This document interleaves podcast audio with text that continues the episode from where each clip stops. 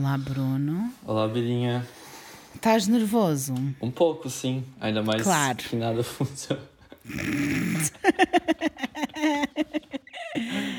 É muito normal isto acontecer. Pois. E, primeiramente, vou ter já de pedir desculpa, porque há de acontecer de ouvires patinhas andar, Ah, tudo bem. um certo eco. Sim.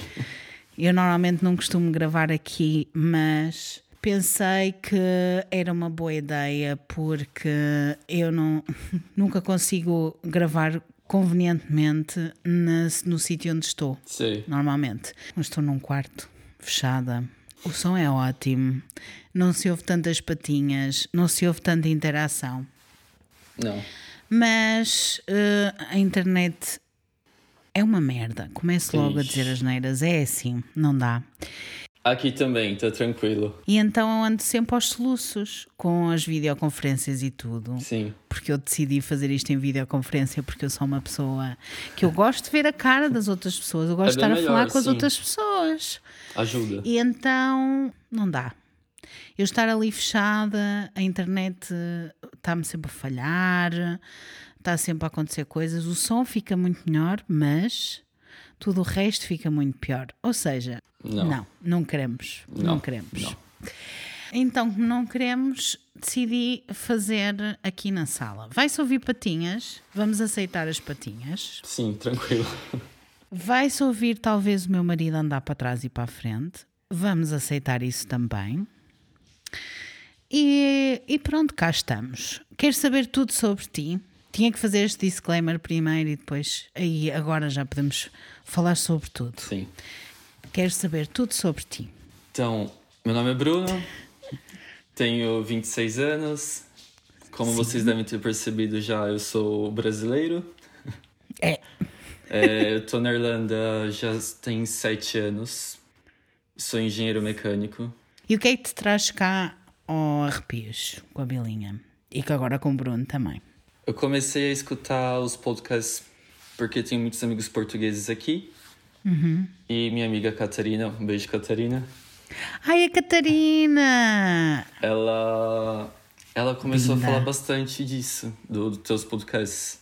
Então a gente Sim. começou a escutar, comecei a escutar bastante, gostei bastante e, e cá estamos.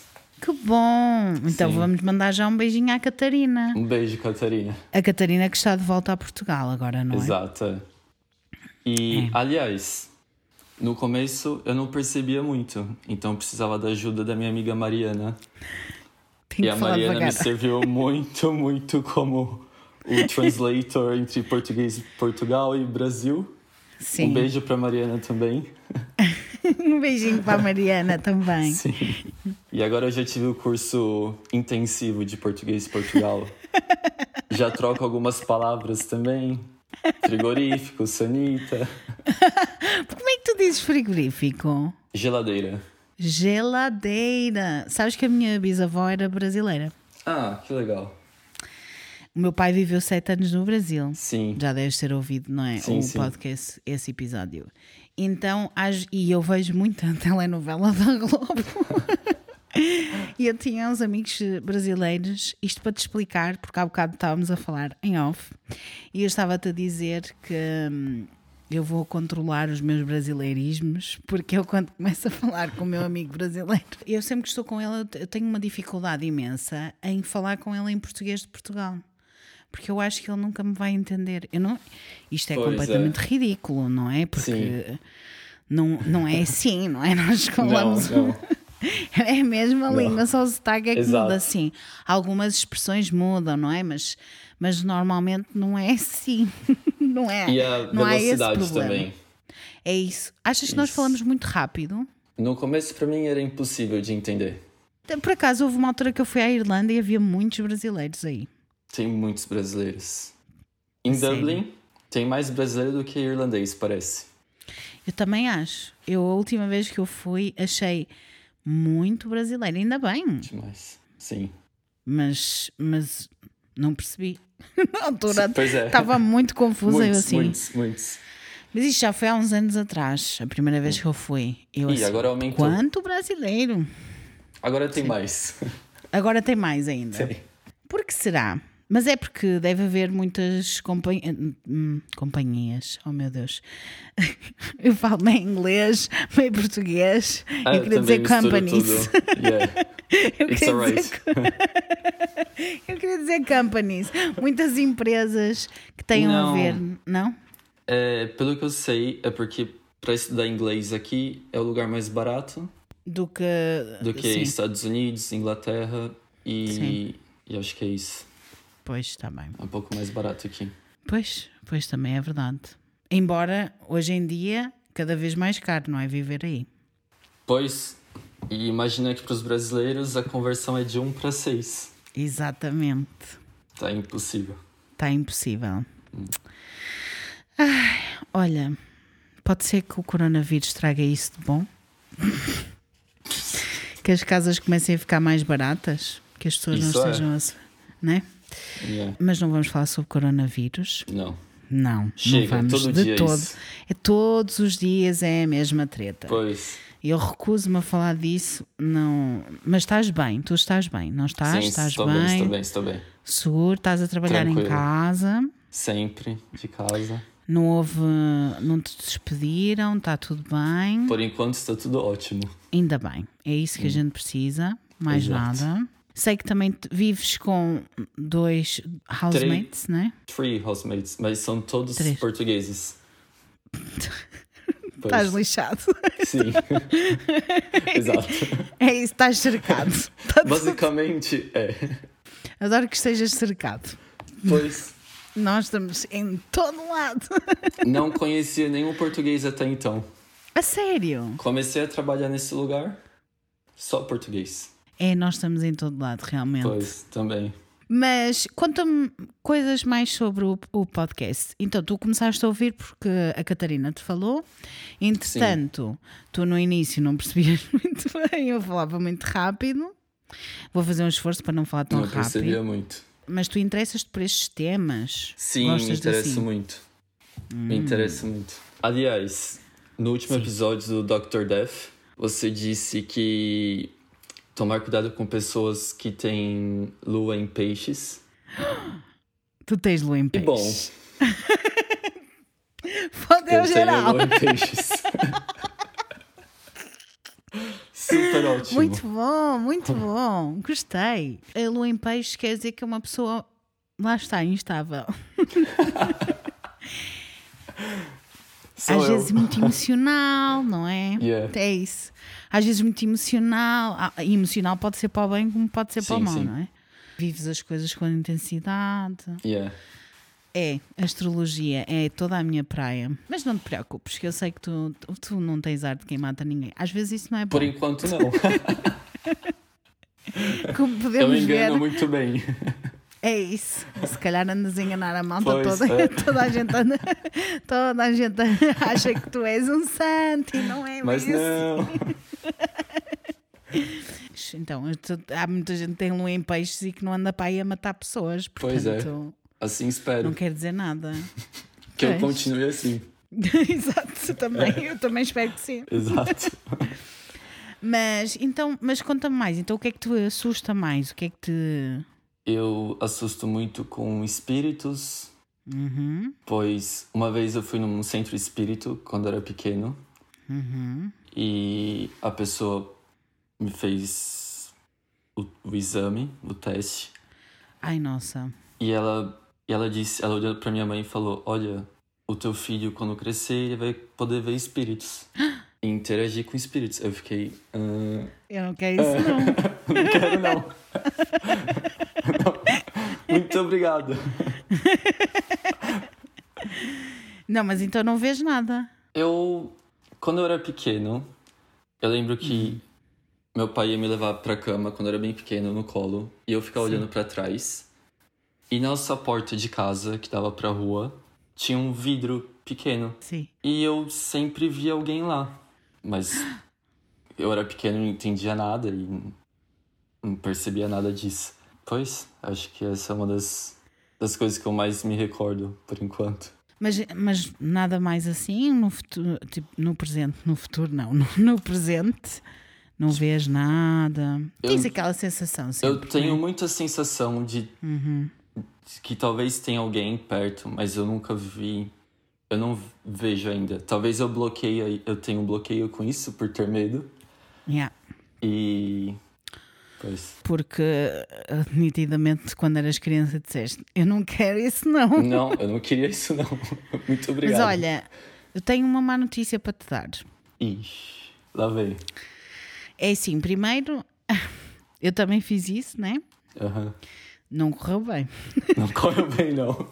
Pois. Não correu bem porque depois, e, e principalmente desde que eu comecei a fazer este podcast, que falo mais nestas coisas, acontece mais estas coisas, também vejo mais Atrai. coisas. É verdade, é tu Sim. abres uma caixinha, é a caixinha de Pandora. Exato. Abres a caixa e depois e fechar a caixa. Não consegues fechar, Nunca mais. nunca mais. Não.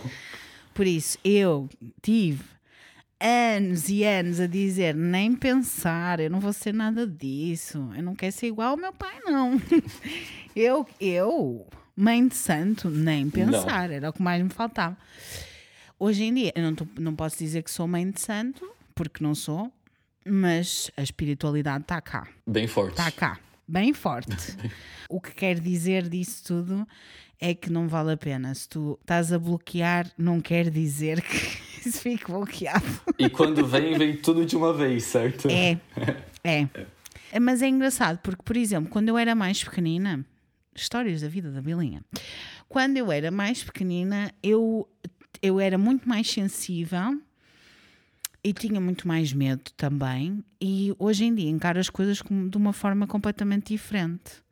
Porque hoje em dia não. Assim, as coisas assim, acontecem, eu vejo as coisas acontecerem, mas não, mas não tenho medo, sabes? Sim. Já não tenho medo. Até porque sei que o medo é uma, um link grande que, que se cria e sei que hum, muitas vezes os espíritos mais densos, aqueles que precisam de mais luz, atraem-se mesmo por, por, por isso, por, por essa luz. É, pela- e por, por a sombra, exatamente, pelo medo, pela sombra. Ou seja, alimentam-se disso, ou seja, aparecem-te mais. Ou seja, se estiveres numa boa, viver numa boa, tranquilo, se aceitares tranquilamente, eu acho que as coisas acabam por. hum, vai tudo correr bem, como dizem É. os senhores agora. É sério, acredita em mim. Eu já tive várias experiências e ultimamente, como, como disse, cada vez mais, e acho mesmo que se tu aceitares as coisas e se aceitares mesmo numa de não vou panicar, é uma coisa que a gente usa muito cá, Sim. não vou entrar em pânico, não vou estar nervoso, não vou, não me vou ter medo, vou- o que tiver que vir vem, vai estar, também não incomoda porque ninguém te usa supostamente sem tu quereres, Sim. portanto não te Yeah. vai incomodar, aceita. Como diria um amigo meu, é isso. Aceita que dói menos. É assim, Yeah. né? Mas, como eu sei que este é o tema que te mais assusta, foi esse tema que eu te trouxe. Ah, que ótimo. Eu perguntei-te quais são as Exato. coisas que gostas mais. Mas E eu gosto de disseste-me- escutar disso. Ainda gosto bem, muito, é. ainda bem, porque tenho uma história muito boa para te contar. Não posso Para te esperar. contar a ti e a toda a gente que nos está a ouvir. Boa quinta-feira, pessoas. E sejam muito bem-vindos ao Arrepios com a Bilinha.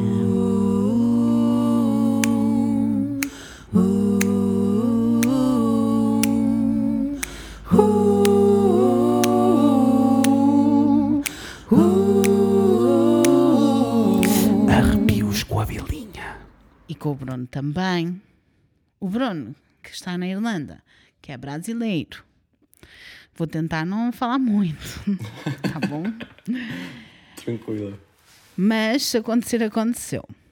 Ora, então, vou-te falar de uma história que é da família Snedeker. Eu nunca consigo dizer bem os nomes à primeira. Pois, Bem-vindo. tranquilo.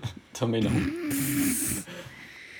Então, a família Snedeker, vou-te descrever. Há uma mãe, que é Carmen, há o pai, que é o Al, e há três filhos, que é o Alan, o Bradley e o Philip. tinham também duas primas, ou seja, duas sobrinhas do casal, que costumavam visitá-los e ficar na casa deles de vez em quando.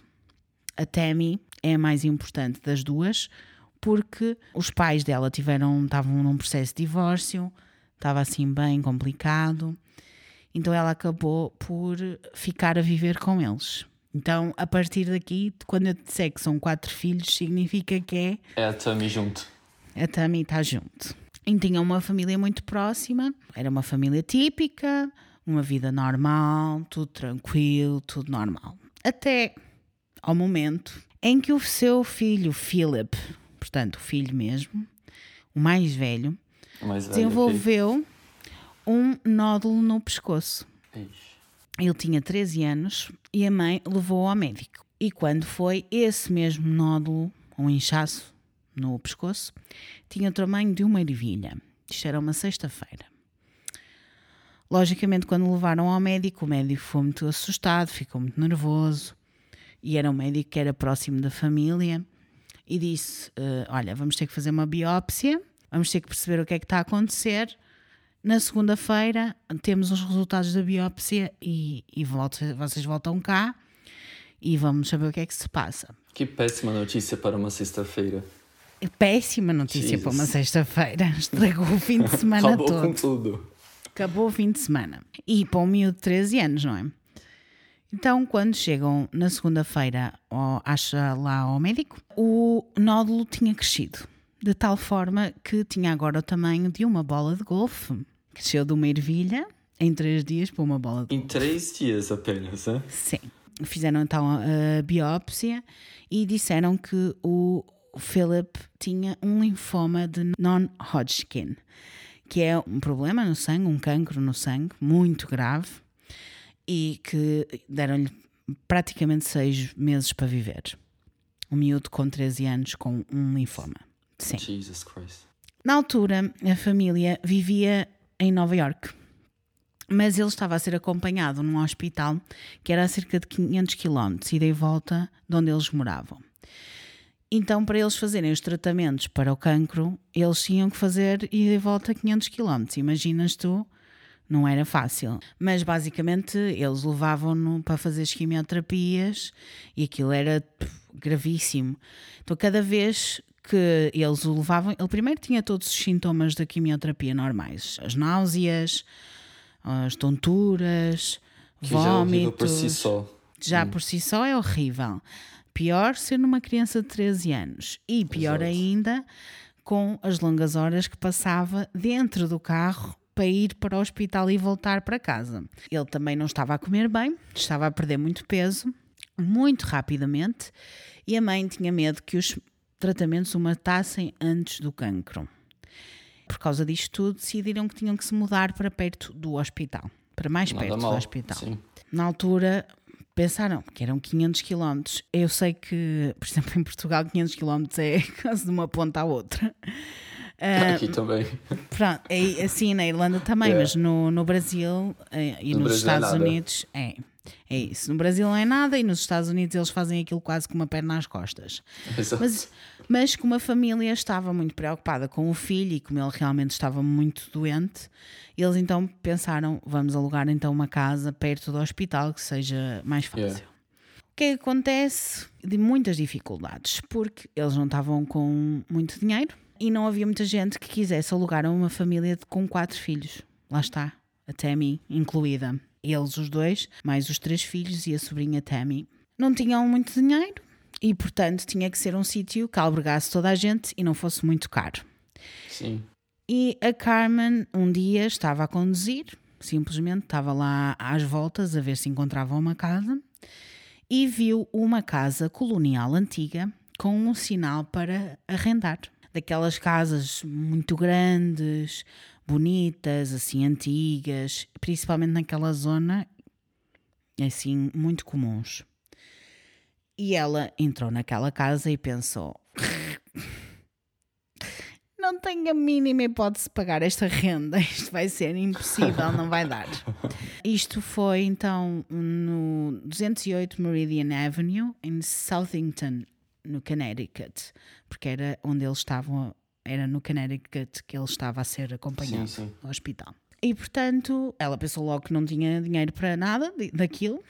A casa era muito grande, era espaçosa, era daquelas que tinha três andares. Pronto, era bastante grande. Ela achou que podia ter eh, espaço para a família toda, mas ela achou: não, nem pensar, eu nunca vou conseguir pagar esta renda. No entanto, decidiu perguntar ao dono da casa, contactou-se com o senhorio, para perceber se era possível ela alugar a casa, se lhe podia fazer uma proposta e se ele, se ele iria aceitar.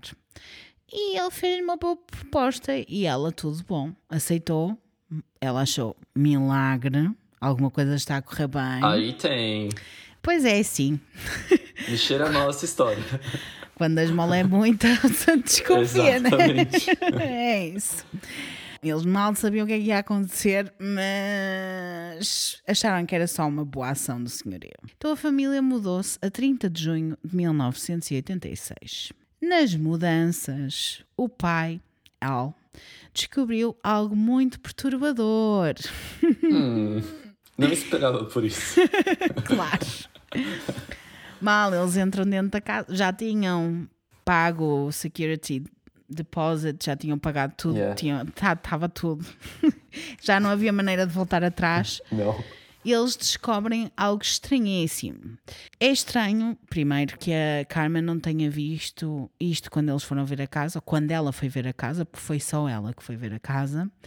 Mas aparentemente ela não chegou a ir ao sítio que eu te vou dizer, à cave, porque estavam a fazer algumas obras de remodelação, sabes? Estavam Sim, a fazer sim. assim algumas obras. E a entrada para a cave, ou a descida para a cave, estava bloqueada com madeiras e não sei o quê, e ela acabou por não ir ver. Ao mesmo tempo, ela quando viu a casa, ela entrou só numa de perceber se era um bom sítio ou não. E ficou maravilhada, nem sequer estava muito atenta, sabes? Olhou e pensou: esta é uma casa ótima, isto eu nunca vou conseguir isto, vou tentar na mesma, mas nunca se sabe. Ela não estava à espera de conseguir. Portanto, ela nem Yeah. sequer deu muita atenção a tudo que estava a acontecer. O que é que acontece? Quando se mudam, então, o pai vai ver a cave e encontra todo um pesadelo. Oh, shit. É isso mesmo. Vê uma área com mesas de embalsamamento, Típico. um elevador de caixões Típico também. também, uma caixa com puxadores de caixões. Sim, lá, para lá. E para além de muitas outras coisas, porque ta- também tinha lápides, eh, tinha bocadinhos de madeira de caixões, coisas assim várias. E também tinha um buraco ou um fosso de drenagem de sangue. Ah, que legal. Muito bom mesmo. Ótimo! Perfeito! Uma Eles casa pensam, bem familiar. muito familiar. Eles pensam, what the fuck? O que é que se está a passar aqui? E basicamente percebem que aquilo era uma funerária, que era uma casa fúnebre. Numa casa. Portanto, no andar de baixo da casa, eles tinham uma casa fúnebre, uma funerária. Eu não sei se tu chegaste a ver alguma vez a série, em inglês é Six Feet Under. Eu, eu fui investigar como é que se diz em brasileiro. Porque às vezes nós temos traduções para português e brasileiro é Sim, diferente. E nós traduzimos tudo de um jeito péssimo também. Então É. deve ser bem diferente. É isso. Aqui Yeah. é sete palmos de terra e no Brasil é a sete palmos. É sobre Ok. uma família que tem uma casa, tem uma casa, vive na casa normal e tem uma funerária também no andar de baixo. A série é ótima, é daquelas séries de culto. Se um dia te apetecer ver, não é nada creepy. É drama, não é? Mas não é creepy. Mas ao mesmo tempo é creepy porque Yeah. estás a ver pessoas, não é? Viverem com aquilo, daquilo. Mas Sim. as pessoas que conhecem esta série com certeza estão a bater palminhas, estão a adorar porque esta série é muito boa. E pronto, foi isso. Basicamente, eles encontraram. Isto era muito comum a certa altura no, nos Estados Unidos. era bastante comum as pessoas terem casas e eu não sei se continua a acontecer, mas, né, mas houve uma altura, anos 60, 70, era muito comum pessoas que tinham funerárias ou casas fúnebres viviam no andar de cima e tinham a casa fúnebre e a funerária no andar de baixo. Bem Portanto, aconchegante mesmo. É, super. Imagina dormires ao lado dos mortos. Era ótimo. O bom é que você não. pode testar os caixões antes de, das pessoas. Eu imagino que eles vessem. Hum, hum. Então, mas pronto, eles chegam lá, encontram aquilo, ficam um bocadinho em pânico. Claro. Imagino. Descobrem também outras coisas muito interessantes.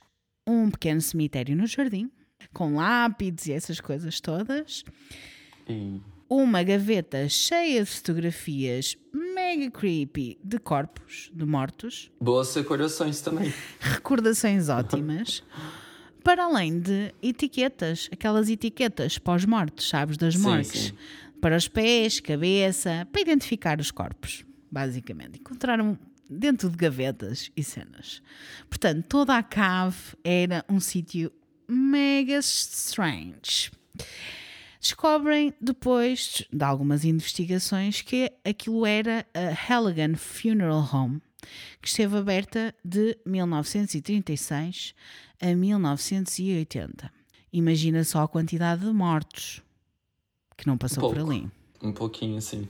E a família chegou, a família Halligan viveu no andar de cima enquanto a casa fúnebre estava aberta, exatamente como a série Six Feet Under ou Sete Palmos de Terra, ou a Sete Palmos para os brasileiros. Para todos aqui. Para toda a gente. E, e, pronto, tudo bem. É, os vizinhos diziam que eles eram muito boas pessoas, que muitas vezes os próprios vizinhos ajudavam esta família a ir buscar os corpos para irem para a funerária. Era assim uma comunidade muito unida. Eles eram ótimas pessoas, tudo bom. Eu depois mando-te uma fotografia da casa, mas tendo em conta que tu estás Sim, no Patreon também vais, também vais ver, não é? Mais tarde. A casa tinha uma entrada diferente para a funerária. Portanto, tens a casa, a entrada da casa normal, tinha uma casa, tipo quase uma casa uh, ao lado, mas que era acoplada yeah. à casa, que era uma entrada diferente para a funerária. Ou seja, não havia corpos a passarem pela cozinha, imagina, não, Muito isso não bom, acontecia. respeitando os limites aqui. Né? Pelo menos respeita isso. Yeah. havia uma entrada separada, eles já iam com os corpos diretamente para a cave, tudo bom. Quando a Carmen descobre isto, passou-se, claro, e tentou perguntar ao dono da casa o que é que se estava a passar e porque é que ela não sabia que aquilo era uma funerária e porque isto estava a acontecer. Bem que ela já devia ter percebido, não é? Porque aquilo não era muito.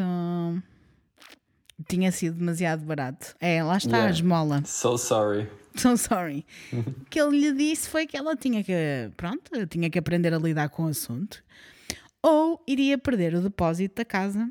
E, como eu já disse, eles tinham vários problemas de dinheiro. Yeah. E, portanto, não não deu. E é assim, lição para toda a gente: quando é bom demais para ser verdade, é muitas vezes verdade, é bom demais para ser verdade. e a casa realmente estava mais barata por causa disso. Como eles não tinham dinheiro para ir para o outro lado, decidiram ficar naquela casa. Não sei como, mas pronto, decidiram. E como a casa, a casa era um bocadinho estranha a nível de arquitetura, mas era a arquitetura colonial. A casa era relativamente grande, mas tinham vários espaços comuns grandes, mas os uhum. quartos eram poucos. E como eles eram quatro filhos, basicamente quase que ficou decidido antes deles sequer irem para lá viver que dois dos filhos teriam que ficar a dormir na cave. Ok. Então ficaram os irmãos mais velhos a dormir na cave. Portanto, o Felipe, aquele miúdo que estava com um cancro, ficou a dormir na cave. Com o mais velho. Um, o outro a seguir, que era o Bradley, também ficou a dormir na cave. Os irmãos decidiram ficar a dormir na cave, mais especialmente na sala que era usada para a exposição de caixões. Ai, que delícia! E deixaram aquela parafernália toda à volta. Mesmo. Eles não guardaram nada, ficou ali tudo. Nunca iria conseguir fazer isso. Eu também não, mas pronto. Eles, basicamente, só para tu perceberes, brincavam com aquelas macas de metal Sim. que continuavam lá. Eles chegavam a brincar com isso. Tranquilo. Uma das vezes, eles estavam a brincar às escondidinhas e o irmão Bradley pôs-se na maca e ia cobrir-se com um cobertor para se esconder do Philip. E o Philip, antes dele se conseguir co cobrir com o cobertor, começou a rodá-lo e rodou de tal forma que ele diz que teve uma experiência hiper hardcore, que começou a ver caras enquanto rodava. Ei, Começou. começou. É isso. Começou. Estamos cá para isso. Apertem os cintos. Voltando à história um bocadinho da família. Quando eles se mudaram, o pai ainda trabalhava em Nova York. Por isso, vivia quase part-time lá. A maior parte do tempo era a mãe que vivia com os filhos e com a sobrinha, mas que vamos incluir sendo filha também. E o pai só voltava a casa aos fins de semana. Não muito depois de se mudarem, o Philip começou a ouvir vozes. Sim, Uh-oh. vozes. Vozes que não eram de pessoas, como vocês podem imaginar, porque estamos a falar de um episódio com fantasmas, né? A chamarem o nome dele, Philip, Philip, e a ver coisas, tipo pessoas, na cave e à volta da casa, incluindo um rapaz pequenino, tinha 6 anos, 6, 7 anos, que estava sempre de pijama de super-homem e que voava sempre na mesma zona da cave, num quarto especial, que era o quarto dos caixões. O Philip e a Tammy tinham uma relação muito próxima. E a Tammy descreve a cave como quase tendo vida própria, um sentimento pesado, tipo emoções pesadas, sabes? Como se a, a própria da cave estivesse pesada. Este miúdo que lhes aparecia muitas vezes, a Tammy descreve como que parecia que ele estava perdido, parecia que ele estava assustado, tinha mais ou menos 6 ou 7 anos e brincava com os irmãos mais novos, tanto o Bradley como o Alan. E pronto, estava lá, às vezes tipo escondia os brinquedos, era como se fosse uma criança mesmo, só que eles Yeah. viam e eles sabiam perfeitamente que era um espírito. Portanto, não era, não era mau, não era negativo, não estavam lá para assombrar. Era uma criança. Yeah. Era só uma criança que estava perdida, estava assustada e encontrou crianças da mesma idade que ela, ela estava a tentar brincar. Pode parecer creepy, é creepy, não vamos mentir. É muito Mas- creepy. Mas eles estavam só na vida deles a brincar, tudo. Então eles brincavam muitas vezes às escondidinhas e ele escondia os brinquedos dos miúdos, depois voltava a aparecer o, o brinquedo num sítio diferente. Às vezes, por exemplo, se tinha um, um boneco que era um coelhinho e o coelhinho tinha uma peça extra, ele, ele tirava essa peça extra e a peça extra voltava mais tarde a aparecer noutro sítio. Era assim uma brincadeira, percebes? Interessante. E como eu estava aqui a dizer, isto poderia ser um, só um fantasminha querido, um fantasminha brincalhão. Porque, como eu te disse, e como acho, que as pessoas sabem pelo podcast, muitos dos espíritos todos que eu vi, a maioria mesmo, foram bons. Era tudo bom. Não havia nada de mal. Yeah. Eu digo espíritos agora, eu muitas vezes digo fantasma e sou criticada por dizer fantasma, porque fantasma tem aquela, está, aquela coisa assim mais negativa, não é? Associada. Sim, é. Parece que é, é uma assombração, não sei o quê. Mas eu quando digo fantasma, fantasma é bom para mim também, não é mal, não há mal nenhum. Mas normalmente as pessoas associam eh, o fantasma ou este nome a Deus. As pessoas Yeah. têm muito medo. Tá? Ser associado a uma religião é o que faz com que as pessoas tenham mais medo destas coisas. Quando no fundo não, não há medo nenhum, pessoas. Não é preciso ter medo. Normalmente estes fantasminhas está tudo, tudo bem. No entanto, porém, Porém, contudo, não um obstante, há sempre um mas. Numa noite, apareceram três figuras pretas, ou escuras, com casacos compridos, lá na cave, que destruíram um brinquedo que o Bradley e o Philip estavam a brincar, que era tipo um robô. eles estavam a brincar, normal, e apareceram estas três figuras, mandaram o, o robô à parede e os miúdos começaram aos gritos. A mãe desceu para a cave porque ouviu os miúdos a, a pedirem ajuda e viu o robô desfeito. Eles dizem que foram três homens que apareceram de gabardines, de casacos compridos e tipo figuras negras, e ela diz: Vocês não estão bem na cabeça. E portanto, tudo bom, segue para a frente. Tudo tranquilíssimo. Tudo tranquilo. Os dois rapazes também se lembram de ver imensas outras coisas estranhas. Sombras, tipo figuras inteiras numa sombra, sons estranhos, e ficou de tal forma intenso que tinham que deixar as luzes da cave acesas durante a noite. Eu não sei se tu tinhas medo de escuro quando eras pequenino. Não, não. Não? Não. Eu não gostava muito. Eu não gostava muito, mas, Mas eu acho dormia que. sempre com a TV ligada, então. Ah, então se calhar era. There you go. There you go. Se calhar tinhas medo de escuro. Yeah. yeah. Oops. Se calhar- Se calhar tinha, apanhei-te. Eu por acaso tinha medo de escuro quando era pequenina. Mas eu acho que o mais assustador nem é bem o escuro, é, é mais o silêncio. Não é? Exatamente, o silêncio que incomoda. Ima- É, é que às vezes quando estás em silêncio e no escuro, e principalmente quando és pequenino, tens aquela imaginação toda. As coisas Imagino. acontecem. É isso. Vezes que os teus sentidos ficam mais apurados, não é? Muito. E se parece que pode cair uma coisinha minúscula e tu já estás. Oh meu Deus, vem alguém! Me ajuda, senhor. Então eles deixavam a luz acesa, que era para manterem-se minimamente sãos, vá. Yeah. Já alguma coisa estava a acontecer. O que é que acontece? A luz acesa na cave subiu a conta de eletricidade. Ixi. De tal forma que o pai deles, uma vez chega a casa, sexta-feira, no fim de semana, né? depois de estar a trabalhar a semana toda em Nova York, e decidiu tirar todas as lâmpadas da cave. Muito legal, pai. Simplesmente cruel, é o que eu tenho a dizer. Demais. Mas, mesmo depois disto, eles chegaram a ver as luzes acender e apagar a horas aleatórias, mesmo sem as lâmpadas. Chegou a haver uma altura em que, numa noite, o Bradley viu a irmã, ou a prima, ele chama-lhe sister, a mexer nas luzes, nos, nos interruptores da luz. Yeah. Eles estavam lá embaixo, tipo, a dormir, e ele vê, tipo, no cimo das escadas da cave, a irmã a mexer nos interruptores, a acender e apagar a luz.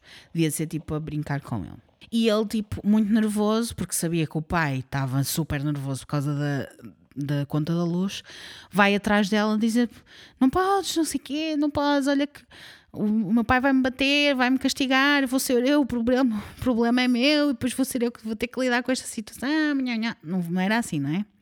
Insultou-a, deve ter insultado o Piro. Muito.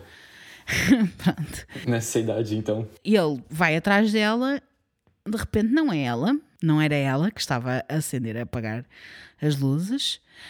E ele, quando chega à sala, estavam os pais a ver televisão e o pai vira-se ver o que é que estás a fazer. E ele, a Tammy estava a acender e apagar a luz. E ele, primeiro a tua irmã está a dormir. E segundo, eu tirei as lâmpadas todas. Oh, Por yeah. isso é impossível que ela esteja a acender e a apagar a luz. E o miúdo, assustadíssimo, voltou para a cama e ficou. Deve ter ficado a chorar um pouquinho, Um digo eu. pouquinho só, yeah. Mesmo depois de tirar as lâmpadas, mesmo depois de tudo isto, continuou a acontecerem coisas muito consistentes com vários casos de experiências paranormais. Aquelas batidas na parede, barulhos estranhos, o estalar, coisas a mexer, luz a acender e apagar ou a piscar, os aparelhos eletrónicos a agirem de forma estranha, confusa, como está a acontecer neste live. Exatamente, como está acontecendo desde o começo aqui. Exatamente. Que às vezes eu estou a gravar e falo destas histórias, e quando as histórias são verdadeiras, é engraçado que algumas coisas começam a acontecer. Por exemplo, só para vocês que estão a ouvir que não estão a perceber, nós já tivemos que parar algumas vezes porque ou fica aos soluços. Ou o computador deixa de funcionar.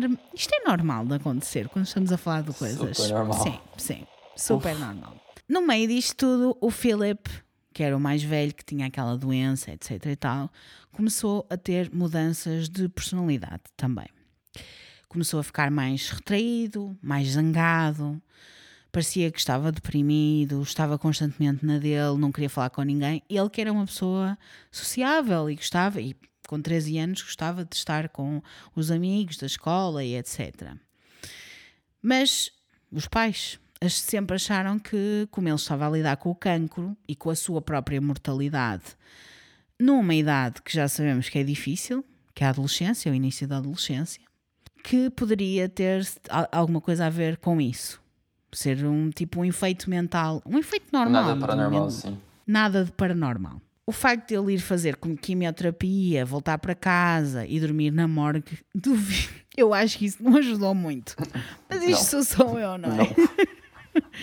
Mas a saúde mental acho que não, não deveria estar eh, grande coisa. No entanto, muitos experts do paranormal acreditam que quando estás perto da morte e do outro lado, entre aspas, tornas-te mais aberto, mais suscetível à atividade paranormal, porque os espíritos estão a tentar contactar, yeah. estão a tentar entrar em contato contigo. E era exatamente o que estava a acontecer com o Philip. Imagina o efeito que poderiam ter os espíritos mais densos, mais negativos, mais pesados nele. Então ele começou a escrever uma poesia muito estranha. Ele tinha um diary, portanto, um diário. Começou a escrever poesia estranhíssima, muito pesada, com temas assim muito obscuros, como, por exemplo, a necrofilia, que é sexo com mortos. Oh my god. Tá já, já estou a rir. Está tudo errado. É isso, é. Eu já estou a rir de nervos. Pronto. Jesus. E por um lado, para quem está a ouvir e pensa assim, é, opa, era miúdo, ele era miúdo, era adolescente, ele provavelmente, como ele estava a viver com esta realidade, não é? Ele estava a dormir numa morgue, estava a lidar com o cancro, mais uma vez, a lidar com a sua própria mortalidade. Eu, eu acho que, como um adolescente, nunca pensei muito na morte na minha opinião. Mas ele estava naquele sítio, ele poderia estar só a pensar nisso. Mas a verdade é que, efetivamente, quando estás mais próximo da morte, quando estás doente, quando as pessoas estão doentes, é quando elas Sim. têm mais, quando veem coisas, começam a ver coisas. Yeah. Normalmente é ou crianças, até uma determinada idade, que é os 6, 7 anos, ou depois mais velhos, quando, se, quando começam a ficar mais velhos Sim. E muitas vezes as pessoas confundem isto com senilidade, não é? Estarem senis, estarem malucos da cabeça, estarem velhotes, já a ver demasiado. Mas não, pessoas, não é verdade. Ele estava a viver na sua adolescência com a lidar com sexo e essas coisas todas, com a própria mortalidade e tudo. E ele, este poderia estar a ser empolado ou aumentado pelo ambiente onde, é que ele, onde ele estava metido. Porque, como nós sabemos também, o ambiente é muito importante para o teu estado mental. Sim. Basta tu teres uma parede escura no teu quarto ou uma parede escura na tua casa e já as coisas parece que tu ficas mais triste, mais. É verdade. E, tem aquela história toda de, dos restaurantes de fast food serem vermelho, que é para as pessoas ficarem a comer mais rápido Com e irem-se embora mais rápido. Exato. É, é isso, exatamente. Por isso, tudo pode ter a ver, mas que é estranho que ele tenha escolhido necrofilia. É. Não é um tema básico para todos os adolescentes, não. Não é. Não é, não. Não é, e vais perceber que ainda vai ser mais grave. Oh, Jesus. No início, então, os pais achavam que o Philip estava apenas a alucinar. Ele, de facto, estava a tomar muita medicação para o cancro. Eu nunca tive um cancro, mas já tomei medicação para o cancro e não é fixe. Porque deixa-te com a cabeça vazia, não sei o que, é horrível. Ele estava a tomar medicação, mas eu não sei de nenhuma medicação, mesmo para o cancro, que te cria alucinações. Digo eu. Mas pronto, era isso. Os pais achavam que era isso. O pai, inclusive, achava que o Filipe estava a colocar coisas na cabeça dos irmãos que não eram os irmãos que estavam a ver coisas, que era o Philip que estava a inventar coisas.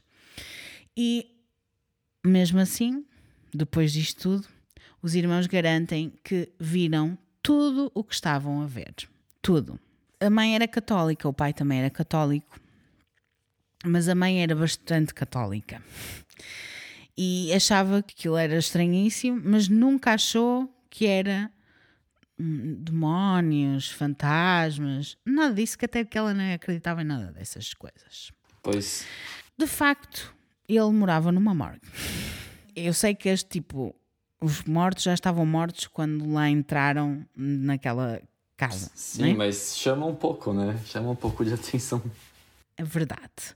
A casa, supostamente, para algumas pessoas, não seria assombrada. Mas nós sabemos que a energia de um local, aliás, como já falámos, não só das tintas e não sei o quê, mas já falámos noutros episódios, as energias dos locais são importantes e Pois. influenciam efetivamente as pessoas. Às vezes você entra em uma casa de uma pessoa que você não conhece e sente aquele peso. Só apenas de Exatamente. entrar na casa. Imagina entrar nessa casa. Exato. Não Imagina dá, dormir nesse sítio. Não, não, não, não. Não, de todo não.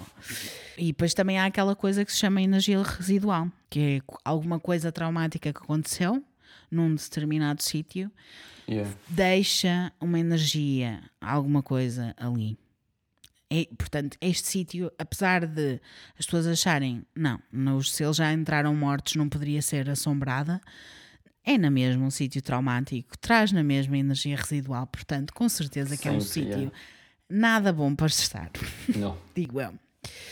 Mas no meio disto tudo, a Carmen, tanto a Carmen como o pai, continuavam a achar que hum, isto poderia ser efeitos secundários de uma medicação, uma alucinação do- da parte do Philip. E quando foi ao oncologista, o oncologista disse: Nem pensar, amiga, não há efeitos secundários nas medicações que o teu filho está a tomar. É impossível. Oh. É impossível. E ela então fica, "Hum, ok. Fica um pouco perdida, não? Ficou assim, O que, que eu faço agora? estranho, estranho, mas ok, vamos aceitar. Segundo a Tammy, que é a prima, que é a irmã, primeira Yeah. irmã, o Filipe estava a tornar-se mesmo mau, a virar-se contra os irmãos, que lentamente se começaram a afastar dele para evitar os confrontos. Tinham medo dele. Houve um incidente, no entanto, em que o Philip atacou a sua prima Tammy. Atacou com a intenção de abusar dela sexualmente. Oh. Neste episódio, entre aspas, ele chegou a ser preso e levado para fazer uma avaliação psiquiátrica. Porque ele estava a ficar muito violento, muito agressivo, muito intempestivo, tudo e mais alguma coisa. E ele, nessa altura, quando, quando ele começou a mudar a atitude dele, a mãe levava um padre uma vez por semana e a um psiquiatra também uma vez por semana. Então ele estava a ser acompanhado por um padre e por um psiquiatra, para além de estar a fazer os tratamentos do cancro. Nunca esquecer. Eu acho que era um pouquinho mais fácil mudar de casa. também Acho que era um pouquinho mais simples, não? era só, era só Tipo, era poupar why problemas. not? é? Bem, mas eu não, eu não sei como é que funciona isso nos Estados Unidos, mas tudo indica que elas não, eles não conseguiam mudar de casa. Mas já vamos falar mais sobre isso, mais para a frente. Então o que é que eles fizeram? Decidiram levá-lo, depois disto escalar desta forma, decidiram levá-lo para uma aula psiquiátrica de um hospital, onde ele ficou com um colete de forças e uma sala, sabes, daquelas todas estufadas, Yeah. durante 45 dias. Jesus. Se ele estava louco depois disso, então. Relembrando, com cancro. Com cancro, exato. Com cancro, numa sala toda estufada, com coleta de forças, 45 dias, Coitado. porque os pais achavam que ele estava louco. É, Os pais estão loucos, né? Os pais estavam loucos completamente. E pronto, eh, lá ficou. Parecia que a sua condição mental foi melhorando conforme o tempo foi passando, lá na, nessa instituição psiquiátrica. Ou seja, parecia que ele estava a ficar normal da cabecinha. Enquanto estava fora de onde? Da casa. Portanto, se calhar o problema não era a criança, mas a casa. Porquê? Porque a família continuou a ter experiências paranormais. No meio disto tudo, a família continuava a ver e a sentir coisas. Por exemplo, a fruta, fruta que não estava boa. Dez minutos depois estava podre, cheia de bolor. Uma noite, a Tammy chamou Carmen porque dizia que estava a acontecer novamente tudo aquilo que o Philip estava a descrever. Quando a Carmen entra dentro do quarto, as cortinas estavam a mexer. E a Carmen viu literalmente uma mão no corpo de Tammy, marcada com todos os ossos, os dedos, impressões digitais, a palma, o pulso, tudo. Isto é só um exemplo, mas já estou a falar mais de, de alguns exemplos. O que interessa é que o Philip foi levado para a ala psiquiátrica e lá, enquanto estava lá, foi-lhe diagnosticado esquizofrenia. Ele não só estava com cancro, Cancro. como já estava esquizofrénico. E eles não acreditavam que ele realmente estava a experienciar algo que era tudo inventado da cabeça dele. É. E ele lá passou 45 dias e, em suma, estava muito melhor quando voltou para casa. Lógico, né? Tirou férias da casa. Não era porque ele estava a fazer um tratamento e que ele era esquizofrénico, pessoas. Não, era, era a casa. a casa estava assombrada de verdade. Como já deu para perceber, tudo isto começou com o Philip na cave, mas conforme o tempo foi passando e estas energias se foram alimentando de Philip e do medo dele e dos irmãos e da, da mãe e do pai e de tudo e mais alguma coisa, a atividade paranormal começou a espalhar-se pela casa e, começar, e começou tudo a escalar. Tava básico ainda, né? É, ainda estava muito Tava básico. pouco. É. Estava pouco. Quando ele volta, a família também está a voltar ao normal, normal entre aspas, estava a tentar fingir que nada estava a acontecer. E Carmen começa a ter também algumas experiências estranhas que lhe acontecem a ela. Não só aos miúdos, começam-lhe a acontecer a ela. Por exemplo, ela põe uma coisa num sítio e essa coisa desaparece, aparece noutro sítio passado horas, ou dias, ou meses as crianças começam a ver uh, pessoas estranhas dentro de casa, sons de centenas de pássaros a levantar voo, sabes? Tipo o barulho das asas. Sim. Numa altura, só para tu veres como isto estava, ela estava no duche, estava a tomar um duche e foi atacada por algo. O que é que foi algo? A cortina do duche enrolou-se à volta dela, especialmente à volta da cara dela, de tal forma que não conseguia respirar. E começou tipo a gritar e foi a sobrinha Tammy que a foi sol- soltar, mas tiveram ali uns momentos de tensão porque nem a Tammy conseguia tirar a cortina, nem a senhora conseguia se libertar da cortina. Oh my god. Pesadelo total. Mas espera que isto ainda não chegou à parte mais creepy. Nossa senhora. A Carmen e o seu marido disseram também que foram abusados sexualmente por espíritos. O pai e a mãe. O pai e a mãe. Oh. Uma das alegações mais surpreendentes e menos credíveis pela maioria das pessoas, mas também já vamos falar de credibilidade e essas coisas todas, porque acho que é importante. Mas tanto os rapazes, como o pai, como a mãe, como a sobrinha, dizem que efetivamente sentiram-se a ser violados por uma força invisível, para algo que não estava lá. Eu não sei o que é que é de acreditar, porque eu não acredito muito nestas coisas de violações de fantasmas, mas pronto, o facto é que há muita gente que reporta que isto realmente lhes aconteceu. E eu estou, estou numa de. Não sei se acredito nesta parte, mas. Mas se calhar pela história já vamos perceber que se calhar era verdade. Não sei. Oh my god. Só piora. Outra situação que aconteceu a Carmen. Ela estava no andar de baixo, a limpar, no andar de baixo, não, não no andar da cave. Estava na cozinha, a limpar o chão da cozinha com uma esfregona. E de repente a água torna-se sangue. Ela, imagina, ela está a espremer a esfregona, volta a limpar o chão e quando volta a limpar o chão era sangue. Era como se fosse água vermelha, mas espessa como sangue também. Yeah. E ela chamou a empregada para perguntar o que é que se passa aqui? Alguma coisa estás a passar? E a empregada olhou, fugiu, nunca mais apareceu.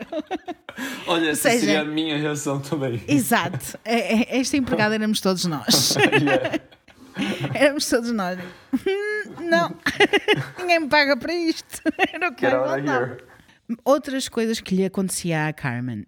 Havia momentos em que estava a lavar a louça e de repente parecia que não tinha saído do sítio, mas a louça já estava guardada nos armários e afins. Esse espírito é bom. Não é? Para arrumar a casa, Esse para mim está tá bom. mas o que é que acontecia? Ela olhava para o relógio e tinha passado tempo, mas ela não tinha lembrança do tempo, do que tinha acontecido naquele tempo.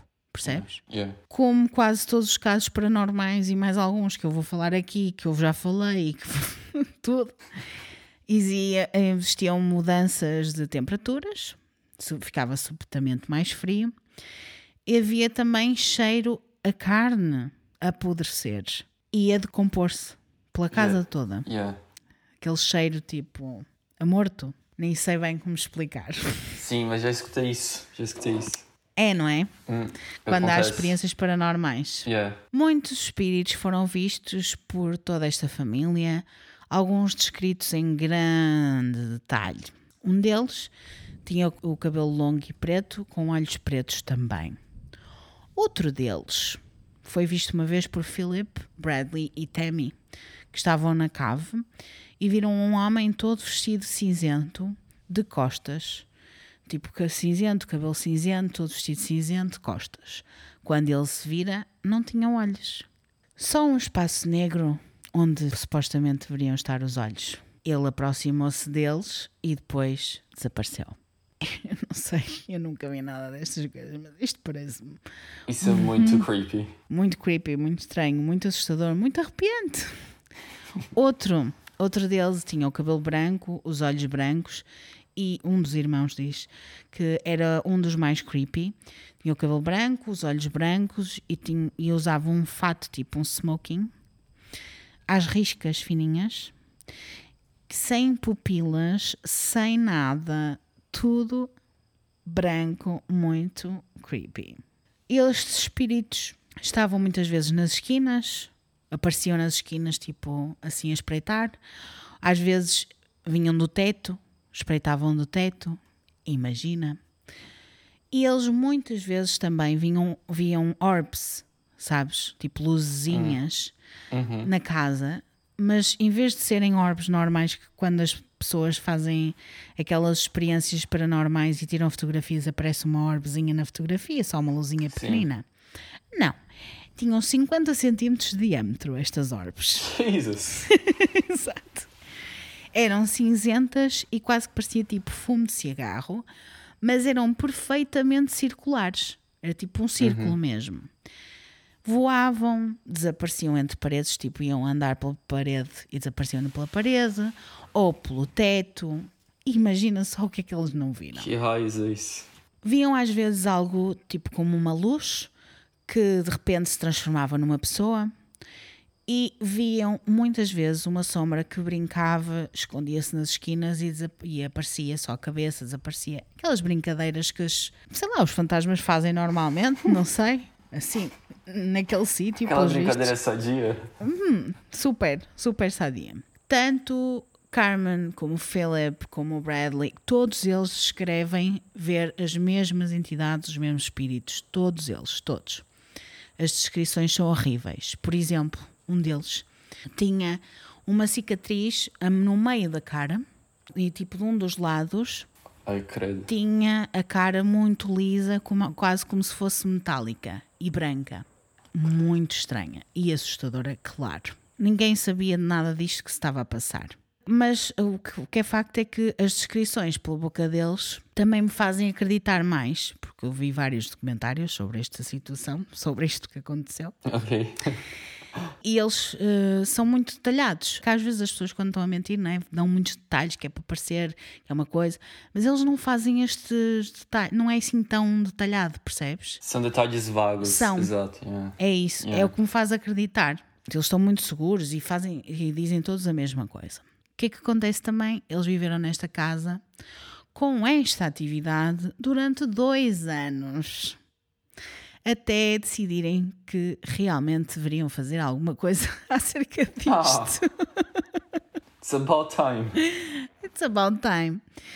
Enquanto o Philip estava a ter os tratamentos, eles ficaram a lidar basicamente com tudo aquilo que se estava a passar. Por estes relatos, parece até que eles todos estavam a ter as mesmas experiências Uhum. e a perceberem-se tudo ao mesmo tempo. Mas a realidade é que cada um deles tinha as suas próprias experiências em separado e não falavam uns com os outros. Não falavam destas experiências nos seus miúdos que partilhavam.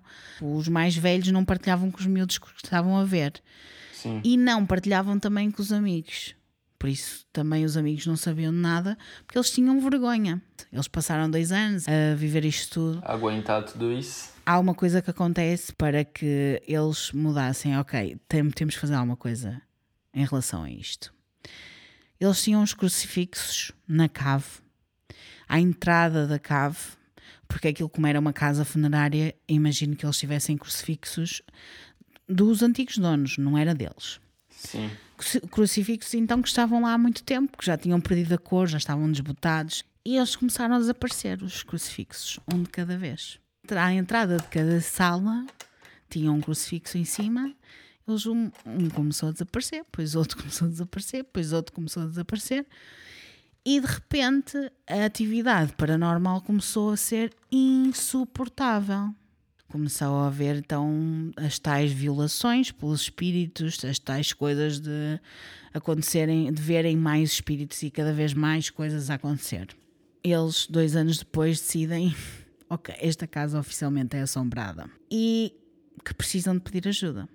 Chamaram os investigadores paranormais, já queridinhos de toda a gente que ouve este podcast e outros, e outros, que é o Ed e a Lorraine Warren.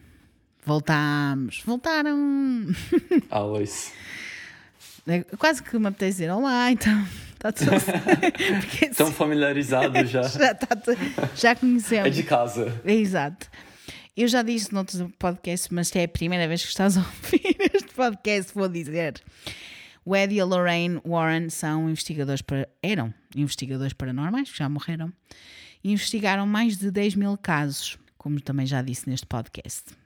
Dedicaram basicamente as suas vidas a isto. Tinham um background católico, acreditavam em demónios, portanto, Uhum. e o Ed era um demonologista, whatever that means. Ok. Yeah. Mas basicamente é algo que só seria possível se tivessem uma crença judaico-cristã no céu e no inferno.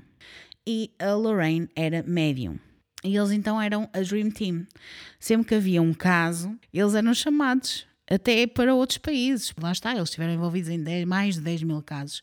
É por isso que eles aparecem tantas vezes aqui neste podcast e vão continuar a aparecer. Porque São eles têm, eles, é. eles tinham muito conhecimento nestas coisas e eram chamados para tratar destes casos muitas vezes. Em 1988, então, a Carmen liga-lhes e eles não fa- fazem mais nada. Mudam-se lá para casa durante nove semanas.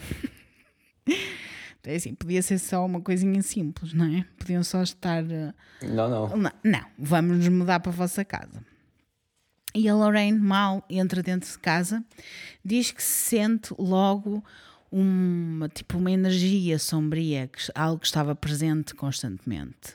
As coisas estavam de facto tão sérias a esta altura e fora de controle que a família dormia na sala, todos juntos. Todos juntos. Todos juntos. Tinham lá colchões de ar e colchões normais, todos juntos, que era para não lhes acontecer nada. De luzes acesas. Yeah. Tinham, Ah, finalmente, né? sim, tinham regras tão apertadas que não podiam ir à casa de banho sozinhos, porque tinham de estar sempre com companhia. Ninguém ia sozinho a lado nenhum. Ias para um lado e Aham. ias com alguém, porque assim sentiam que estavam mais acompanhados. E porquê é que isto até da casa de banho era assim? Por causa da tal cena que aconteceu com a Carmen no, no chuveiro, que ela foi enrolada pela cena do chuveiro Yeah, yeah. pela cortina. E que dizem que aconteceu com o pai também, não aconteceu só com a mãe. Muitas pessoas aqui já estariam a pensar: bem, se isto é mesmo verdade, porquê é que eles não se foram embora? Pois. Como eu disse, eles eram religiosos, né? E muitos religiosos acreditam que estas energias, ou entidades, ou espíritos, fantasmas, o que queiram chamar, prendem-se às pessoas e que, mesmo que se eles se fossem embora, com iam eles. com eles, iam ser Yeah. seguidos por eles. Há muitos casos de pessoas que são literalmente entre aspas, assombradas. E, mesmo mudando de casa, levam as ditas energias atrás e têm as mesmas experiências para onde se mudaram. Portanto, não acaba. Não é tipo um, um stand-by, não carregas Não no pause. E... Nope. não, não, não dá. Ai, que susto, pá! A sério, uma pessoa está a falar de demónios, vem este demónio aqui para cozinhar. Olha, Coisas que se mexem a sozinhas do sério, nada. que Pum, uma susto! Isto vai ter que ficar na gravação. Ai! Que me matando. Tu não tens noção como o meu coração. Meu Deus. Tu assustaste também ou não? Tu não Sim. ouviste? Ouviste? Eu vi o tum. Assim. E eu assustei pelo barulho e porque eu vi você. Foi o meu marido que foi à cozinha, a pessoa está happening. tudo bem, está tudo bem, não é nada, não é nada paranormal, mas apanhei um susto agora. Voltando aos Warrens e esta família. Então os Warrens mudaram-se para lá, com, para a casa deles, com o sobrinho deles, o John Zephys, e o neto Chris McKinnon, que também eram pesquisadores ou investigadores psíquicos, médiums, essas coisas. O John Zephys relata uma noite em agosto que estava muito quente e todas as janelas estavam abertas, estava muito calor e a família tinha ido dormir e ele estava na mesa da sala a escrever os apontamentos sobre tudo que estava a viver, essas coisas todas. E de repente ficou muito frio. E... E ele relata, e eu agora vou citá-lo. Num sítio assombrado, frequentemente a nossa energia é sugada, entre aspas. Isto acontece porque o espírito necessita disso para comunicar e manifestar-se. Então o que ele sentiu é que, ok, ele quer se manifestar, ele precisa de alguma coisa. E levantou-se então da mesa de jantar em direção à entrada e sentiu um cheiro pútrido. Olhou para as Oh. escadas e viu algo a formar-se no topo das escadas, Oh, oh. uma sombrinha. E ouviu uma voz que disse: Do you know what they did to us? Oh my god. Ou seja, sabes o que é que eles nos fizeram? E ele diz que então foi nessa altura que percebeu que alguma coisa tinha acontecido muito errado naquela casa. Porque não era natural que aquele sítio estivesse tão assombrado. E porquê que aquilo estava tão assombrado? E ele percebe então que aqueles corpos que tinham passado por aquela casa tinham sido violados pelas pessoas que lá viviam e lá trabalhavam. Naquela casa That's fúnebre. Sim, sim. E por isso os espíritos ainda estavam lá e era tão traumático para eles, eles não tinham conseguido passar, não é? Para o outro lado. E isto também vem explicar porque é que, tanto que esta casa tem muita atividade e o porquê de estarem tão zangados, tão perturbados, tão traumatizados e permanecerem ali presos. E também porque é que aquilo parecia mais do que uma, uma simples funerária, uma casa fúnebre Sim, é. parecia mais uma morgue. Normalmente, estes sítios são mais limpos, são casas de pessoas, portanto, as casas são limpas e mais são arrumadas, etc. E são próprios para famílias das pessoas que morreram visitarem. E este sítio era muito caótico. Muito, estava tudo desarrumado sempre, sabes? E mesmo Sim, quando eles é. conseguiam arrumar as coisas, passado um bocado estava tudo desarrumado. É aqui que aparecem alguns pontos de controvérsia, porque existem muitos rumores de antigos empregados da Halligan Funeral Home que faziam necrofilia, Oh, sexo com os mortos, nos anos anteriores, e que esses atos seriam os que contribuíram para os eventos que conhecemos hoje, aquilo que eu estou a falar hoje. E talvez seja também o porquê dos espíritos fazerem o mesmo com a família, como Lógico, vingança. né? Sim, sim, sim. a que se faz e que se paga. Aqui se, fa aqui se faz, aqui se paga, exatamente.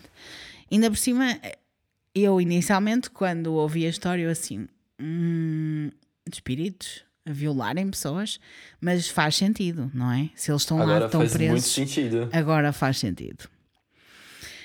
No entanto, não há nenhuma prova de nenhum crime nas notícias, não foi ninguém preso por necrofilia, não, nada, ninguém foi apanhado para coisa nenhuma.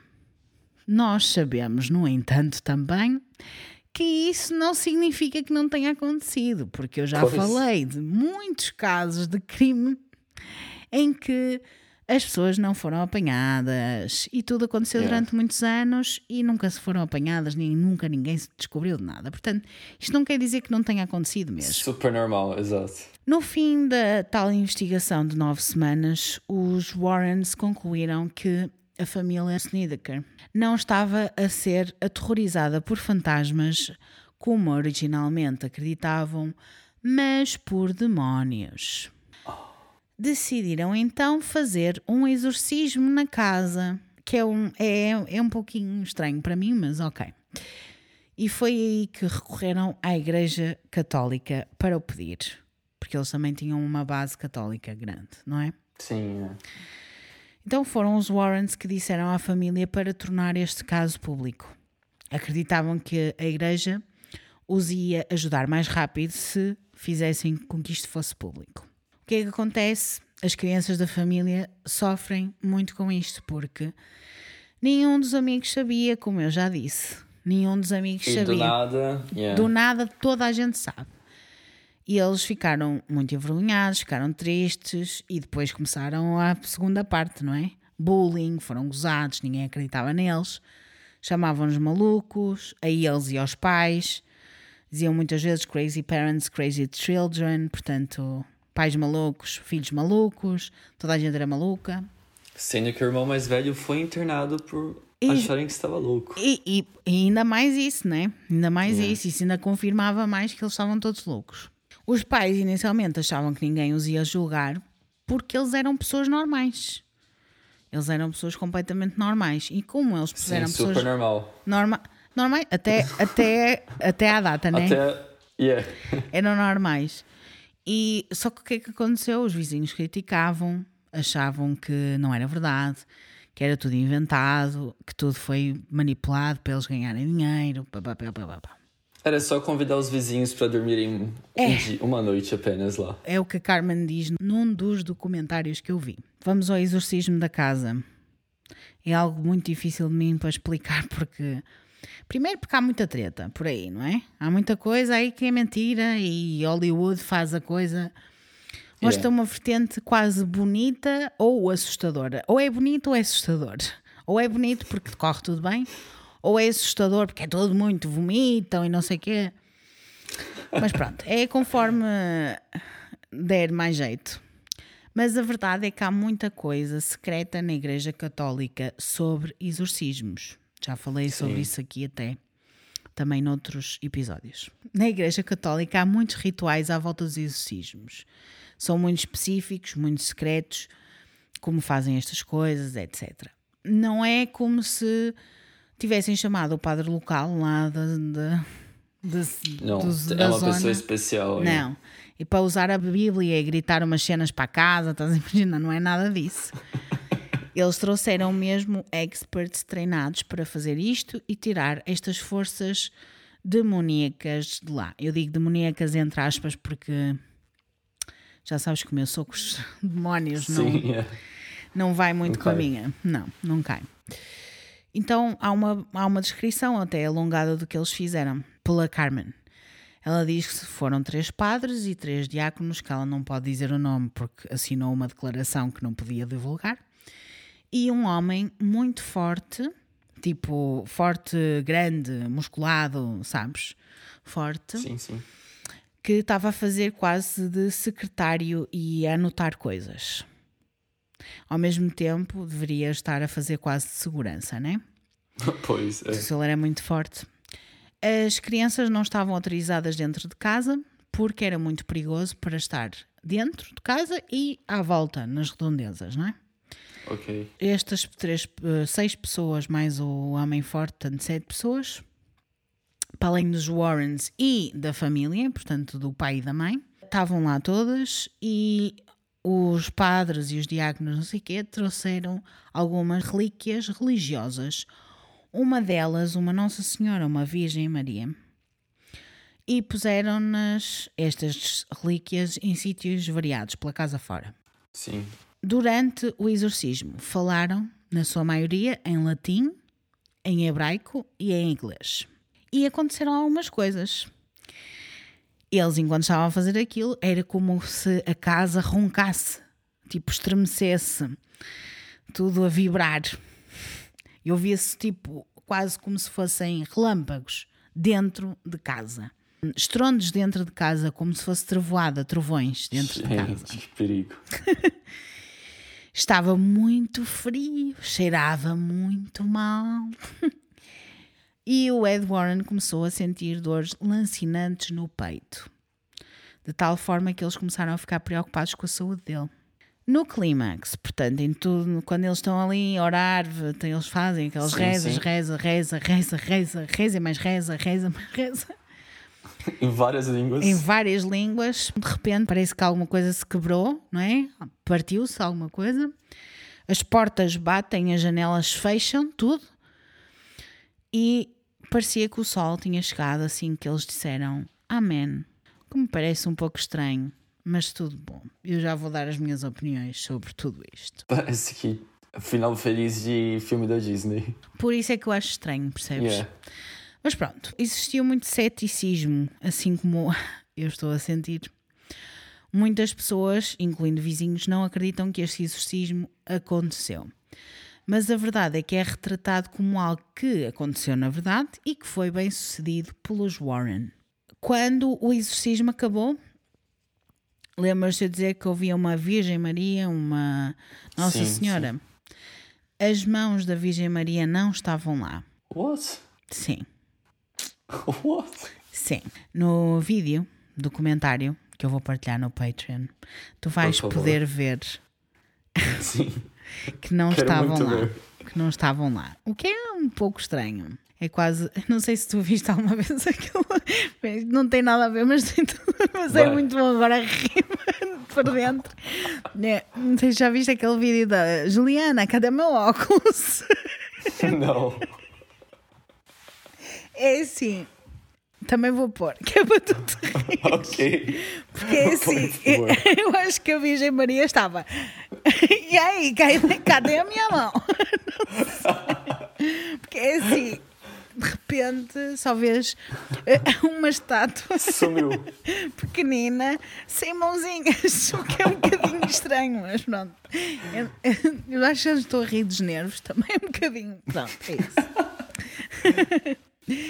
Pouco depois do exorcismo, e esta é a parte que se calhar vai te chocar mais, eles mudaram-se, Ah, eles mudaram-se. foram-se embora. Finalmente. Eles mudaram-se para o Tennessee. E por causa disto havia muitas suspeitas das pessoas. Então, se. Porquê é que eles iriam mudar de repente, depois de anos a passar por tudo aquilo e não se mexerem? Porquê? Depois do exorcismo é que se foram embora. A Carmen diz que eles se mudaram porque não sentiram apoio da comunidade porque eles, pá, tipo, os vizinhos estavam sempre a criticar, não tinham lá Yeah, nada, yeah. estavam sempre a dizer que não havia nada, não sei o quê, quando eles mais precisavam. Ele, ela diz que viu quem eles eram e que não queria ter nada a ver com eles. Justo. Sim. Depois de tudo isto, ela afastou-se também dos Warren. Eles afastaram-se dos Warren porque também perceberam que eles estavam a tentar usar a história deles para ter notoriedade, para falar do assunto. E que eles não se importavam com o que acontecia com ela, com o marido e com os filhos. Yeah. Self-promotion. Já vamos falar mais sobre isso, mas sim. Ela. Eu percebo, percebo as duas partes, mas sim. Yeah, of course.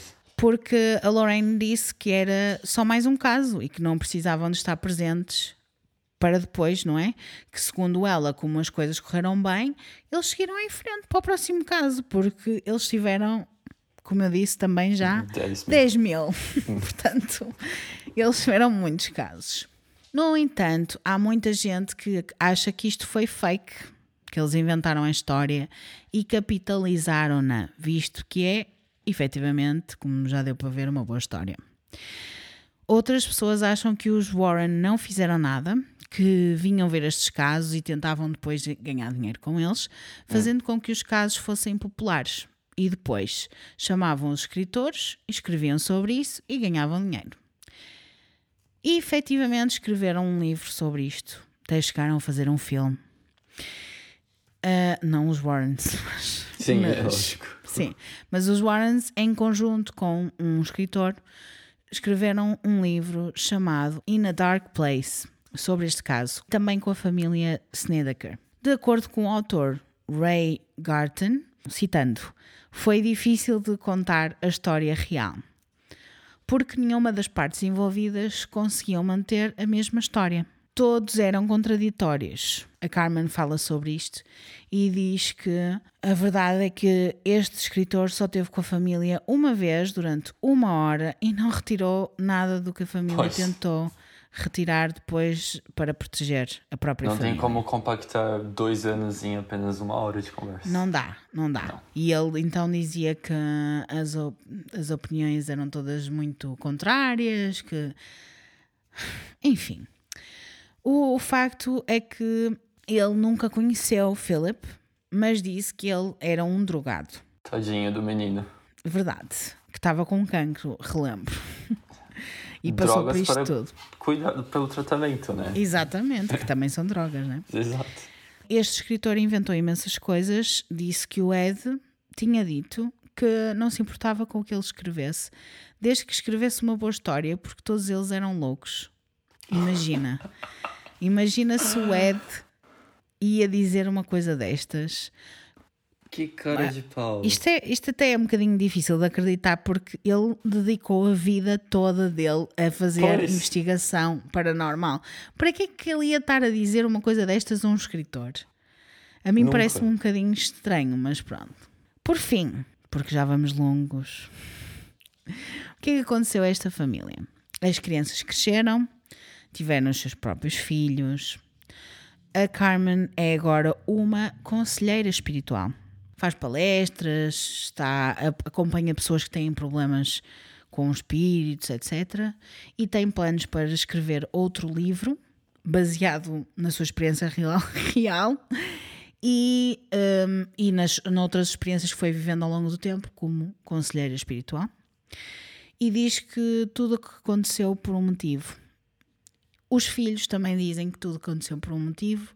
Um- o mais novo diz que há coisas que não se sabe se realmente aconteceram ou não, porque ele era muito pequenino e não sabe se aconteceram ou não, mas ele lembra-se de acontecer. Yeah. Mas às vezes as os miúdos têm memórias falsas, que é uma coisa Sim, é. que acontece com, com Ainda mais tanta coisa frequência. acontecendo, tanta coisa Sim. diferente. yeah. Sim, e é normal que ele também não se lembre de tudo especificamente, não é? Ah, Os donos anteriores que estiveram lá na casa, que arrendaram a casa anteriormente, disseram que não havia nenhuma atividade paranormal. Os donos depois disseram que também não havia nenhuma atividade. O que eu acho estranho, porque efetivamente há fotografias daquela casa e como aquela casa estava. E vídeos Essa de como casa ela estava. muito creepy, yeah. Não, é impossível que não tenham visto nada. Ou eu acho que eles querem proteger só a privacidade deles, mas pronto, está tudo bem. Outra coisa que aconteceu foi que o Philip cresceu, superou o cancro, Superou, muito bom. superou, e porque entrou em remissão, e ele viveu, tudo bem, teve quatro filhos, casou-se, tudo bom. Porque o linfoma era non-Hodgkins, acabou por se descobrir que afinal era Hodgkins, que é muito mais fácil de tratar do que o outro. Yeah. E, mas só que ele morreu de cancro, efetivamente, mais tarde, a 9 de agosto de 2012, portanto, há pouquíssimo tempo.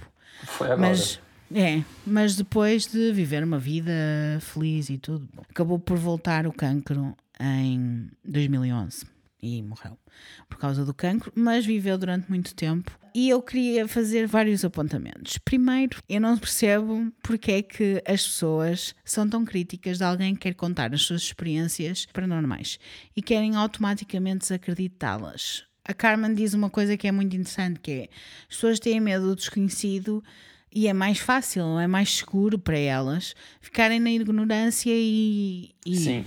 As Pronto. pessoas tendem a negar aquilo que elas sentem medo e não conhecem Exatamente. também. Yeah. Eu acho que, de certa forma, é uma, uma forma de catarse, portanto, tirar cá para fora todos os sentimentos, poder falar sobre o assunto e eu acho, isto é a minha opinião, se eles realmente passaram por isto, porque é que não haveriam de ganhar dinheiro com a história? Yeah. Porque é, é assim, porra, eles tiveram ali dois anos, mais de dois anos, a sofrer coisas horríveis. Eles até podem ter inventado um bocado, para mim está tudo. Mas pá, pelo menos tirar um bocadinho de proveito. Eles gastaram dinheiro com o filho que estava doente, com cancro e não sei o Pois, quê. yeah. Pelo menos tinham tirado algum tipo de dinheiro. Mas eles nem sequer fazem isto. Como eu disse, a Carmen seguiu a vida dela, está a fazer, é conselheira espiritual hoje em dia, não faz nada. Eles separaram-se, entretanto, a Carmen e o marido Ah, ok. separaram-se, mas elas continuam a viver a vida dela.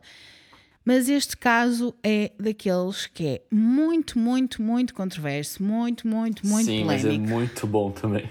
Muito legal. Mas é muito controverso, muito polémico. As pessoas acham, confundem muito a cena da saúde mental com o facto de ser espiritual ou não e acham que eles estavam-se a aproveitar da história e a aproveitar-se do miúdo. Eu não sei se isto aconteceu, eu acredito que sim. E Eu também acredito que sim. Pai, essa história é muito boa. Tem gostaste? de tudo um pouco. Muito, muito. Dá medo, Vais dormir, tem né? espírito. Pois, eu acho que eu vou pedir pra alguém se posso dormir no chão aqui. De luz acesa também. Não importa a luz. É, não te importa a luz, Não. a conta, a conta da luz, né? Yeah. não tires as lâmpadas caso te aconteça. Mas diz-me tu, o que é que achaste? Foi Achas que isto legal. aconteceu? Eu acho, eu acredito que sim. Tipo, é muita coisa para as pessoas inventarem, tirarem da própria cabeça. É muita história atrás de história. Pois é, Ainda é, mais questão- com criança, yeah. é isso, é isso. Ainda mais com uma pessoa, com um miúdo que estava doente, não é? Sim. E não, é- não são só as histórias ruins. Tem, por exemplo, a história do, do menininho que se vestia de Superman. Sim. Isso não é uma coisa que eles iriam inventar caso quisessem apenas vender uma história Também acho. mirabolante. Yeah. Eu até que guardava os pratos depois de lavar. Pois é. E assim, eu já vi coisas assustadoras para algumas pessoas, mas tu também tens que perceber um bocado qual é a... Não sei se tu ouvi... deves ter ouvido hum, a história, se tu gostas destas histórias, deves ter ouvido. Mas a história da família Perron, que também ah, o, o Ed e a Lorraine Warren tiveram, que é do Conjuring, que é do filme Hum, do primeiro. Este, essa história, eles também tiveram experiências paranormais e fantasminhas muito bons. yeah, Tiveram um contacto muito bom. sim. Por isso, eu acho que às vezes eles apresentam-se de uma forma assustadora, mas não são maus, mesmo, mesmo às vezes quando se apresentam com uma forma assustadora. Eu acho que é um bocado por aí, porque às vezes as pessoas acham que se eles são bonzinhos têm que se apresentar bonzinhos, não é? Yeah. Mas nem sempre é assim. E nem sempre o bonzinho deles é o mesmo bonzinho que pra nós, talvez. Exato, e É. às vezes eles apresentam-se de bonzinhos que é para nos enganar. Exatamente.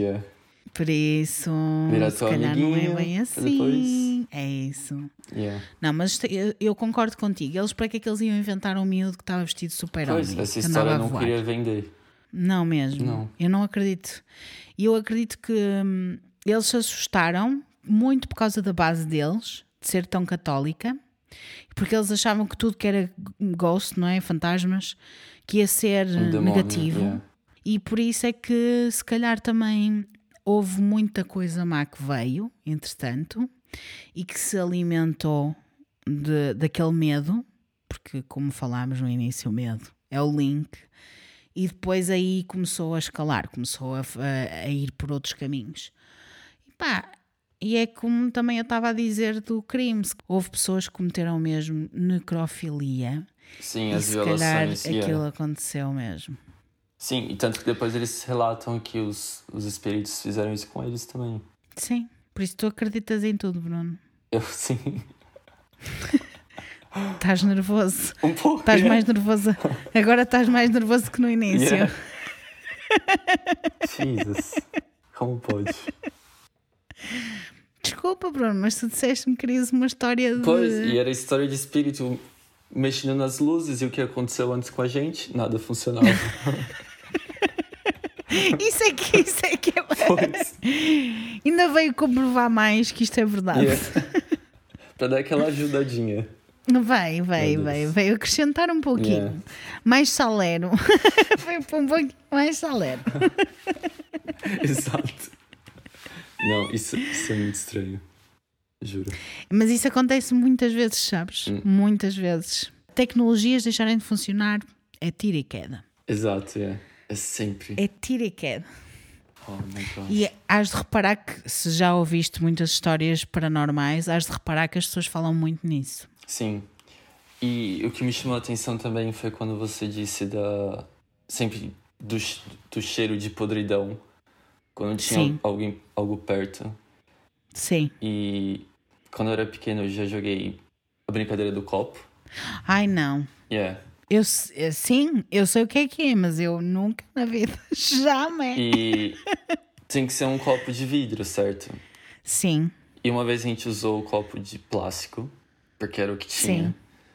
E obviamente veio aquele cheiro podre. E o copo. Eu, eu não sei como, até hoje eu não, não entendo. Mas o copo amassou como se tivesse derretido um pouco, sabe? ai, E- credo. Toda arrepiada. Yeah. Porquê? Porque estás Por no quê? arrepios com a Porque eu tenho medo. Não, é porque estás aqui no arrepios com a bilinha. Exato. yeah. Essas histórias realmente Mas já te correu mal, só correu mal dessa vez ou já te correu mal de outras vezes? Foi. As outras vezes eu nunca quis jogar, eu só fiquei olhando os amigos jogar. Essa vez eu quis jogar, o copo queimou. Ai! Ah, minha mãe, quando era, quando era adolescente, também tem uma história que eles foram jogar. O copo não deixou ela, ela entrar no jogo, então ela esperou do lado de fora da casa. Sim. E as pessoas que estavam dentro, o copo se jogou na parede. Não. E começou a ter barulho de, de asas, de corvo, essa- de urubu, essas coisas. O cheiro de podridão e ninguém conseguia abrir a porta da casa. Eu não estou bem com Pois esta é. história. Eu não estou bem com esta Pois quando você começou a falar disso, comecei a lembrar dessas coisas e foi piorando, mas, tá- piorando. mas é isso. Yeah. Mas é, é por isso que eu digo: estas histórias com o Ed e a Lorraine fazem-me pensar muito. É, é facto que algumas coisas que eles podem ter eh, vivido, não é? Não foram reais. Eu acredito totalmente nisso. Porque eles, quer dizer, 10 mil casos, Yeah. mais de 10 mil casos. Deve pode ter muita história. um outro. Yeah. Sim. E eu tenho a certeza absoluta também que eles tentavam ganhar dinheiro com isto porque eles trabalhavam com isto. Lógico. Era o trabalho deles, não é? E era lógico que eles faziam isso. Acredito que eles a certa altura pensaram que ah, como, como eram muito mediáticos, que podiam ganhar ainda mais notoriedade se fizessem mais casos, falassem mais nas coisas Histórias mirabolantes. fossem yeah. mais exagerados e tal. Mas é assim, eu não ouvi a história da boca da Lorraine. Eu ouvi a história da boca da- das pessoas que viveram isto, portanto. É um bocadinho diferente. Muito, É um yeah. bocadinho diferente. Agora, o exorcismo da casa, eu não sei se acredito nisso, não. Yeah. Essa parte eu não. Eu hum, não sei, parece-me um pouco estranho. Como é que aquilo era tão mau e de repente resulta a primeira? Eles fazem uma Pois é. tentativa e conseguiram? Um pouco de reza ali e já. Some umas É, mãos. vai água a ver. É esse. Fecham umas portas e vê-se o sol. Yeah. Parece-me um bocadinho estranho. Mas pronto, as pessoas, as pessoas. Eu acho que as experiências paranormais também são de uma certa altura da vida. Eles poderiam estar a viver aquilo tudo para, para saberem aquela história, entenderem o que se tinha passado ali. Eles podiam ser quase veículos de, para mostrar o que é que tinha acontecido. E pronto. Yeah. E era essa a missão que a casa ou o sítio ou aqueles espíritos tinham para eles. Pois. É a única forma que eu consigo resolver esse assunto na minha cabeça, porque eu não acredito que eles tenham feito exorcismo E numa tenha casa. funcionado, e- não? Não, não acredito. Um exorcismo a uma casa? A sério? Yeah, não sabia que isso É, existia. Sai desse corpo que ele não te pertence. Você vai falar pra quem isso? Exato. Pra Para as paredes. Exato. Era de onde vinha o, o cheiro puto. Yeah. Mas é isso, é isso. Onde é que tu ias dizer? É, é estranho, é muito estranho. Eu acredito que isto tenha acontecido. Acredito pela família, não acredito pela. por eles, pelos Warren, acredito por, pela família. Yeah. Pronto, é isto. Espero que tenhas gostado. Eu vi que já Gostei gostaste. já me muito, é. gostaste muito. Quer dizer, não Espero gostei. que não sei. Foi péssimo. Não gostaste. Não, foi péssimo. Meu Deus. É assim, tu pedes-me para eu falar de espíritos e eu falo de espíritos. Pois. Eu tinha, eu tinha este caso aqui guardado há muito tempo, a pensar: hum, quem é que vai ser a minha vítima? Vai ser uma pessoa que eu não conheço muito bem, que é para,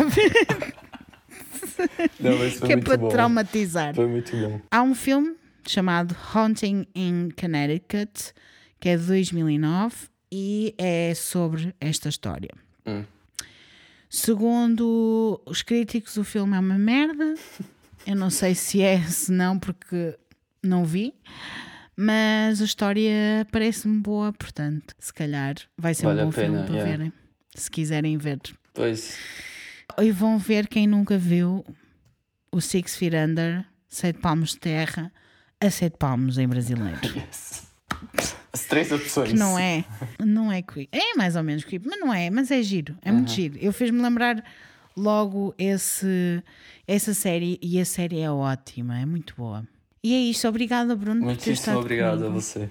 Foi, foi muito bom. Espero que tenhas gostado na Sim, mesma, sim. sei- espero que queiras voltar na mesma Sim, sim. um dia, que não me excluas da tua Não. vida nem do teu Orkut.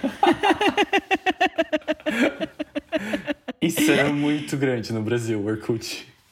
Pois era, aqui no Portugal não. Sei, aqui é. em Portugal não. Orkut era muito bom. Mas sabes qual é a música? Não. Não. Vou te tentar excluir Sim. meu Orkut. Era isso. Isso é muito bom. Era essa, era essa música. Para as pessoas que estão a ouvir isto e não pertencem ao Patreon, juntem-se a nós. Yeah, come on. é uma vale comunidade muito bonita. Vale a pena. Tem conteúdos super engraçados, arrepiantes, divertidos. Depende do ponto de vista, não é? E, para fazerem isso, basta irem ao meu Instagram, é Raquel Caldevila, com dois L's, sempre. E está lá, no link da bio. Está lá tudo. Está lá também um link para o meu e-mail, raquel.caldevila, com dois L's também, arroba gmail.com, onde podem mandar sugestões de temas que queiram que eu fale aqui, essas coisas todas boas. Também podem mandar para o Instagram, mas é assim, pessoas. Tenho que dizer que eu dou prioridade às pessoas que me pedem pelo Patreon. Yeah. Porque eles estão lá, não é? Estão lá a assistir a tudo, veem tudo, veem o meu processo todo de criação e essas coisas todas. E é, é giro. Por isso, se quiserem, olha, com um dólar só já ajudam a bilinha. Junte-se. Obrigada, Bruno. Espero que continues bem aí na Irlanda. Obrigado. Espero que continues também pelo Patreon. Já te vou enviar tudo. Yes. E e por quanto a nós, pessoas que estão desse lado a ouvir-nos, tenham uma semana muito arrepiante. Aquelas coisas todas, pois. Tchau! Tchau. É que tenho que fazer um tchau creepy. Tchau. They will be